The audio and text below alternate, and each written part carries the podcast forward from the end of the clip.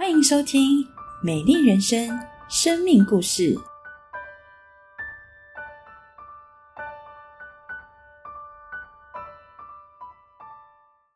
亲爱的家人、朋友们，喜乐平安！我是今天的主持人建廷，在我身旁的是我们今天的来宾任林哥，欢迎任林哥。嗨，大家好，我是任林。任林哥，我印象中我第一次见到您是在学生团契的时候，我那时候心想，哇，这个穿军服的大哥哥是谁？仁林哥，您是大概什么时候来到教会的？哦，我大概来到教会是在国小五年级的时候。对，那其实第一次进到教会是在国小四年级，那时候我从景美图书馆走路回家的路上，那刚好有经过一间教会，里面的大哥哥跟大姐姐就很热情的邀请我们进去里面听故事。那我印象里面只有记得讲的是耶稣诞生的故事，然后重要的是大哥哥大姐姐都很亲切，然后饼干跟点心很好吃。是，所以我对教会就留下了一个哎还不错的印象。那大概在国小五年级的时候，因为重新编班嘛，那有几位同学是从别班过来的，然后他们有一次在班会的时候就上台合唱《爱的真谛》。对，那那时候嗯，我的我对他们的印象就是说，哦，这些人都好热情，然后嗯很活泼，然后感觉跟大家相处的都很快乐，对。后来我也就跟他们成为了还不错的朋友，那其中有几位是在刚好在万圣里教会，就是我们合一堂的前身聚会。那其中有一位是我蛮要好的同学，他的父亲是校园团契的传道人，所以在他的邀请之下，我就来到了当时因为建堂，然后还在满庭芳育幼诶幼稚园聚会的那个教会，然后就这样子一路到了现在。那当然，其实一开始就是应朋友邀请来嘛，然后所以呃，在信仰方面可能也没有非常深刻的认识，然后就是可能哦有活动就来，然后这个朋友邀请就来，然后这个但是呃，其实神在我的身上已经开始运行了他奇妙的计划，只是那时候我一直都还不知道。所以原来仁林哥你在很小的时候就来到教会。那其实我刚刚提到说，我第一次见到你，其实是您穿军服的样子。那我的父亲也是职业军人，是，所以我对军职大概有稍稍的了解。那跟一般的上班族不一样，一般上班族是朝九晚五，但是军人要二十四小时 待在部队。对，好像对，比如说我们一般来说礼拜天要去教会，其实会有一些的影响。那仁林哥可不可以跟我们分享当初为什么会选择军职这条路？好，呃，我刚才讲到说，其实神他已经开始有他奇妙的计划嘛。那其实我，呃，我喜欢阅读课外读物，然后我喜欢老师课堂上课的各种报告，然后会很努力的去找答案来课堂上报告。那可是我很讨厌写作业，我也不喜欢纸笔的考试。那自然而然，这个成绩就不会太理想了。大概就是我们讲前面一个标准差，就是大概三分之一左右的位置。那那个时候北联只有十一个高中嘛，对，所以自然而然我就念了私立的高中。然后在求学的时候，其实也曾经遇过一些霸凌的问题。那那时候其实也蛮难过的，然后我就想要找我在其他学校念书的国中同学来帮我处理。那股东同学也很热情，就一口答应要来帮我出力一下。这么有义气。对对对对，出力几嘞？好，然后结果那天晚上我就打开圣经的时候，映入眼帘的经文是：凡事都可行，但不都有益处；是凡事都可行，但不都造就人。无论何人，不应求自己的益处，应该求。别人的益处，然后我突然就发觉哦，其实神在对我说话。然后我就打了电话，感谢了那位同学的好意。对，还好那个年代是没有手机的年代，对，打电话还来得及挽救。如果是现在，可能一通那个讯息一传，人就来了。对，那后来嗯，大学联考的时候，其实成绩也不是很理想。那我也曾经到外面去短暂的工作了一段时间，然后存了一些钱去重考，然后还是考得不是很理想，对。那不过我印象很深刻的是，呃，在考试前，然后教会的大哥哥大姐姐们就为我们这个合一团契的考生们，然后逐一的祷告。然后那天晚上的诗歌里面有一首是有人在为你祷告，对。然后我听到音乐的时候，其实我就非常感动，然后一直流眼泪，因为一直想说，哇。为什么这些大哥哥大姐姐跟我没有什么关系？可是他们愿意为着每一位弟兄付出他们的热情，对。然后后来，因为我刚刚讲到说，其实没有考好嘛，对。但是那个时候，其实我就决定说，嗯，我要，我也要回应教会的服饰，也要参与服饰，然后也报名要参加童工训练。那。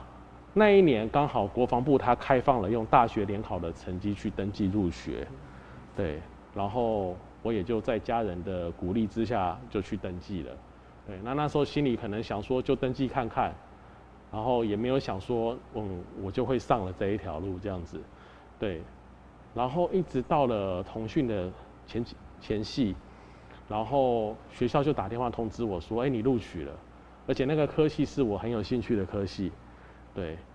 然后那时候我就蛮彷徨，我我想到的是哇，完蛋了，童工训练我没办法参加了，对，然后我就我就哭着打了电话给团契的辅导，然后告诉他我没办法参加，然后后来我就跪下来跟神祷告说，神啊，我不知道这个安排是什么样什么意思，对，但是我如果这是他希望我去走的路，那我愿意顺服。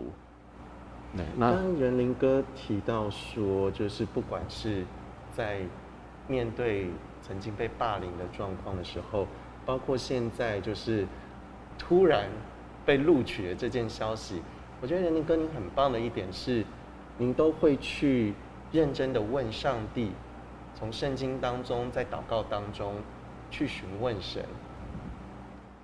对，然后说起来也蛮奇妙的，就是祷告完之后。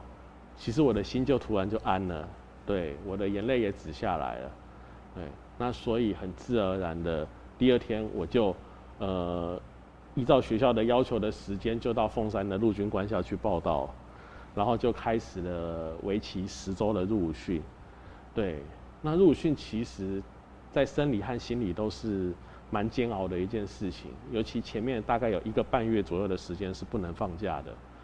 我还记得我们八月去入伍，那第一次放假已经是中秋节。哇，对，然后呃，但是很感谢神的是，教会里面有这么多的弟兄姐妹，然后他们呃每个礼拜都会有很多弟兄跟姐妹写信寄给我，然后每次发信的时候，我都会收到很多信，然后搞得那个班长都觉得说，哎，这小子是不是有很多女朋友？对，哦。那也在弟兄姐妹的鼓励之下，我就顺利的把十个礼拜的入伍训练给给撑完了。对，虽然那十个礼拜是头插两根草、满山遍野跑的生活，对，那也很奇妙的，我不止撑完了十个礼拜的入伍训，然后我也把四年的军校过完了，也把二十几年的军旅生涯给走完了。哇，这真的不是一个很短的时间。是。那刚才提到就是。从入伍到军校四年的生活，到军旅生涯，那我们知道，其实呃，部队就是一个团体生活。对。那不知道在这样的团体生活当中，是不是对您的信仰有产生什么样的挑战呢？嗯，其实我的军旅生涯并不能用一帆风顺来形容。对，呃，我还记得我下部队的第一年。然后我就嗯莫名的被记了很多的惩处，加起来大概有一个大过那么多。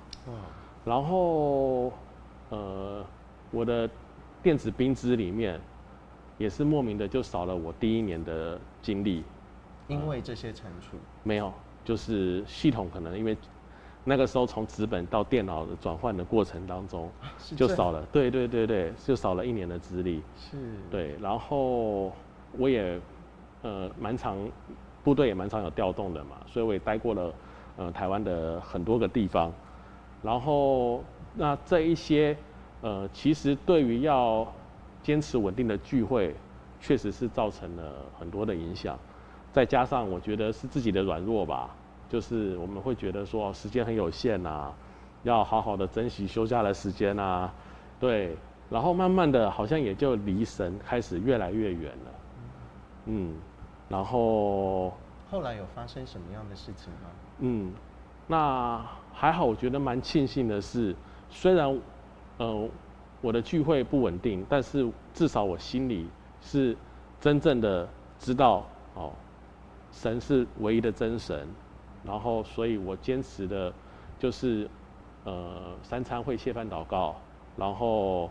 呃，不会跟着他不拿香不拜拜，对，所以嗯，我觉得可能也因为有这一些坚持，所以神并没有离开我，对他还会在关键的时刻去保守我。是。